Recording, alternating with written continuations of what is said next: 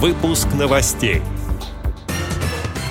В Тюмени для людей с инвалидностью начала работу горячая линия по вопросам индивидуальных программ реабилитации.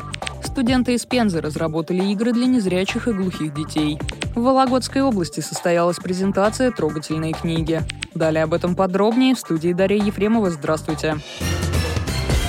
Сегодня в Тюмени для людей с инвалидностью начала работу горячая линия по вопросам индивидуальных программ реабилитации и абилитации. По номеру телефона 8 34 52 42 23 13 можно узнать, где получают услуги по ИПРА. Служба организована на базе областного реабилитационного центра. Звонки принимаются с понедельника по пятницу с 8 до 12 и с 13 до 16. Напомню, ИПРА разрабатывается специалистами медико-социальной экспертизы при установлении инвалидности. В программу включают включаются реабилитационные мероприятия, специальные технические приспособления и услуги, направленные на устранение причин инвалидности, передает Главное бюро МСЭ по Тюменской области.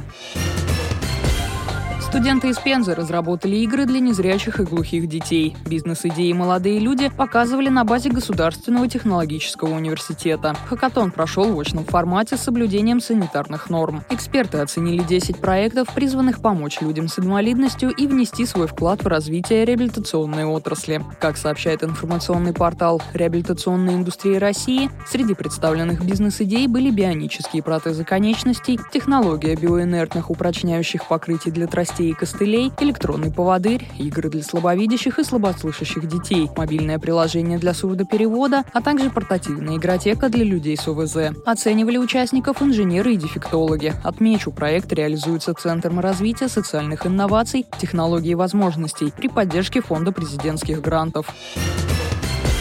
В городе Белозерске Вологодской области презентовали трогательную книгу о районном доме культуры. Речь идет о печатном продукте Татьяны Ермаковой, рассказа о том, как маленький мальчик Сережа стал большим поэтом и храбрым воином. Издание представили в двух вариантах. Это обычная плоскопечатная версия с детскими иллюстрациями и тактильная книга, напечатанная шрифтом Брайля. Издание содержит рассказы для детей о поэте-фронтовике Сергее Орлове, фотографии и документы из фондов музея, информирует сайт «Вологда регион». Эти и другие новости вы можете найти на сайте Радио ВОЗ. Мы будем рады рассказать о событиях в вашем регионе. Пишите нам по адресу новости собака ру. Всего доброго и до встречи.